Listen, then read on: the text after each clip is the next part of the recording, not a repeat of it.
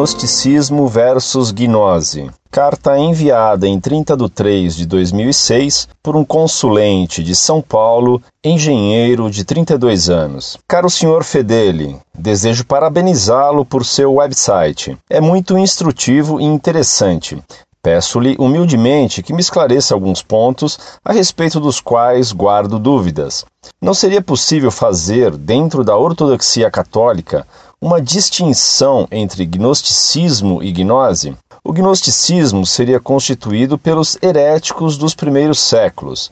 Este gnosticismo pregava que o pai de Jesus não era Javé e identificava este último com o Ildabaoth, Criador do universo. Segundo esta doutrina, Jesus teria vindo para nos libertar da prisão da lei de Javé e deste universo intrinsecamente mau. Este gnosticismo era sincrético e foi condenado como heresia pela Igreja. Porém, há indícios que devamos sim aceitar a ortodoxia de uma verdadeira gnose cristã. Gnose aqui é considerada como o conhecimento das coisas divinas, não através da fé somente, mas através da percepção direta, através do intelecto. Este intelecto seria a fonte de conhecimento transcendental. E para embasar este argumento, cito algumas passagens. Primeiramente, Santo Agostinho, nas Confissões, livro 7, capítulo 9, abre aspas. Me fizeste chegar às mãos alguns livros de platônicos, traduzidos do grego para o latim. Neles eu li, não com estas palavras, mas substancialmente o mesmo e expresso com muitos e diversos argumentos, que no princípio era o Verbo, e o Verbo estava em Deus, e o Verbo era Deus. Este estava desde o princípio em Deus. Todas as coisas foram feitas por ele, e a luz brilhou nas trevas, mas as trevas não a compreenderam. Também neles li que o Verbo Deus não nasceu da carne, nem do sangue, nem da vontade do varão, mas de Deus. Fecha aspas. Já no capítulo décimo do mesmo livro, Abre aspas. Estimulado por estas leituras a voltar a mim mesmo, entrei guiado por ti no profundo do meu coração, e o pude fazer porque te fizeste minha ajuda. Entrei e vi com os olhos da alma, acima desses mesmos olhos, acima de minha inteligência, a luz imutável. Quem conhece a verdade, conhece esta luz, e quem a conhece, conhece a eternidade.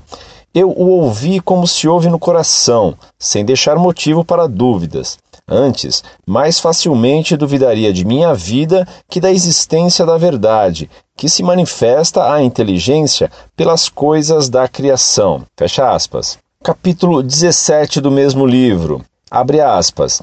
E gradualmente fui subindo dos corpos para a alma, que sente por meio do corpo, e dela a sua força interior, a qual os sentidos comunicam as coisas exteriores, que é o limite alcançado pelos animais. Daqui passei para o poder do raciocínio, ao qual cabe julgar as percepções dos sentidos corporais. Por sua vez, julgando-se sujeito a mudanças, levantou-se até sua própria inteligência e afastou o pensamento de suas cogitações habituais. Livrou-se da multidão de fantasmas contraditórios para descobrir que a luz a inundava quando, sem nenhuma dúvida, afirmava que o imutável deve ser preferido ao mutável com tanta certeza. E, finalmente, chegou aquele que é num único lampejo. Já no capítulo 11, Lê-se: Lancei-me avidamente sobre as veneráveis Escrituras, inspiradas por teu espírito. Compreendi que tudo de verdadeiro que lera nos tratados dos neoplatônicos se encontrava ali,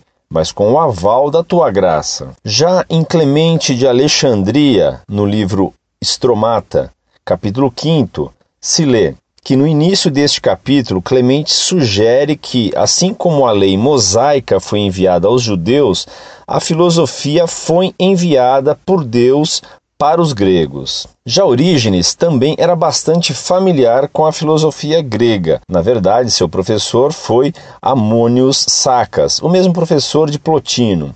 Segundo ele, a Sagrada Escritura, assim como o homem, é composta de corpo, alma e espírito, isto é, de dimensão literal, moral e sapiencial ou espiritual. Nem todos os leitores podem entender o significado interno do texto, mas mesmo aqueles que não conseguem captar esta sabedoria estão conscientes que há algum tipo de mensagem oculta no livro de Deus. Orígenes relaciona conhecimento sagrado diretamente com a Sagrada Escritura e acredita que seja função dos seres espirituais descobrir este significado interno da verdade revelada e usar sua inteligência na contemplação das verdades espirituais. A vida espiritual do homem é tão somente o gradual desenvolvimento do poder da alma, de perceber a inteligência espiritual da Escritura que, como o próprio Cristo, alimenta a alma. Ainda segundo Orígenes, é a presença do Logos no coração do homem e na raiz de sua inteligência que torna possível para o homem compreender o significado interno da Sagrada Escritura e a tornar-se iluminado por este conhecimento. O Logos é o iluminador das almas, a luz que faz a visão intelectual possível. De fato, o Logos que existe em Divines é a raiz da inteligência do homem e é o intermediário através do qual o homem recebe o conhecimento sagrado. Lembrar-se que intelecto tem um sentido diferente entre os antigos em relação àquele que tem entre nós.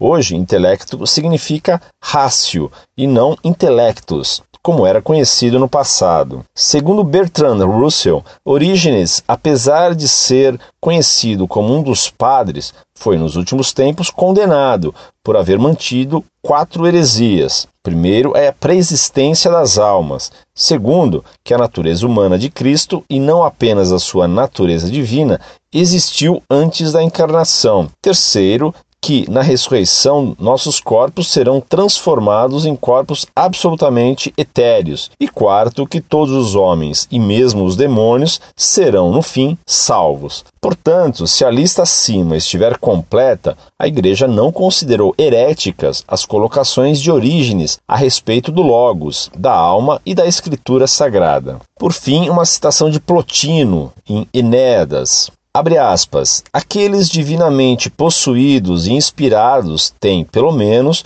o conhecimento de que contém dentro de si alguma coisa maior do que eles próprios, quando conservamos o nous puro. Percebemos no íntimo o Espírito Divino, que dá o ser e todas as outras coisas desta ordem. Mas conhecemos também outro, que não é nenhum destes, mas um princípio mais nobre do que o que conhecemos como ser, mais pleno e maior, acima da razão, da mente e dos sentimentos, conferindo estes poderes, mas sem confundir-se com ele. Outra citação do mesmo livro. No momento do contato, não há poder algum para se fazer qualquer afirmação. Podemos saber que tivemos a visão quando a alma subitamente recebeu a luz. Essa luz vem do Supremo e é o Supremo.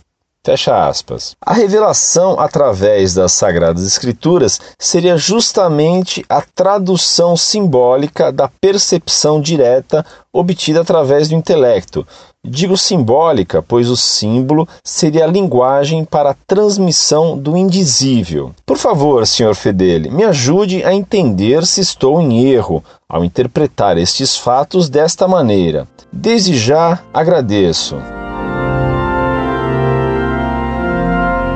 Muito prezado, salve Maria. Obrigado por suas palavras elogiosas a nosso site. A distinção entre gnosticismo e gnose é enganadora. Ela foi adotada por certos esotéricos que pretendem como que salvar a gulodice, distinguindo-a da gula. Agora dou-lhe apenas algumas indicações. Nos textos de Santo Agostinho que você me cita, não se fala de modo algum de gnose. Clemente de Alexandria sim falava de gnose e defendeu a possibilidade de existir uma gnose cristã. Texto esse que favoreceu muitos gnósticos até hoje a se apresentarem como cristãos.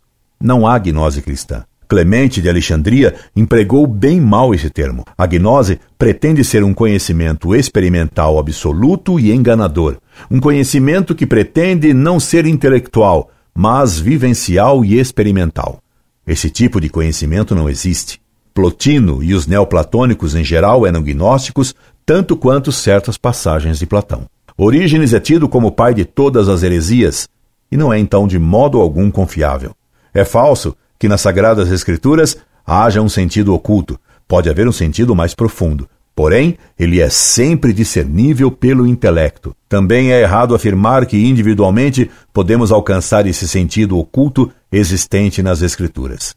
A frase que você me escreve sobre a noção do Logos na raiz do intelecto humano é tipicamente herética e gnóstica. De fato, o Logos que existe em Divines é a raiz da inteligência do homem, e é o intermediário através do qual o homem recebe o conhecimento sagrado. O Logos não é a raiz do nosso intelecto, e não existe esse intermediário do conhecimento sagrado em nós.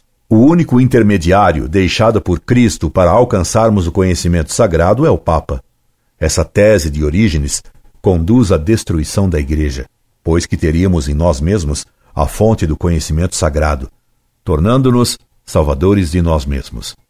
E isso é gnose. E isso destrói a igreja e a fé. Um abraço, amigo. Incorde e aso sempre. Orlando Fedeli.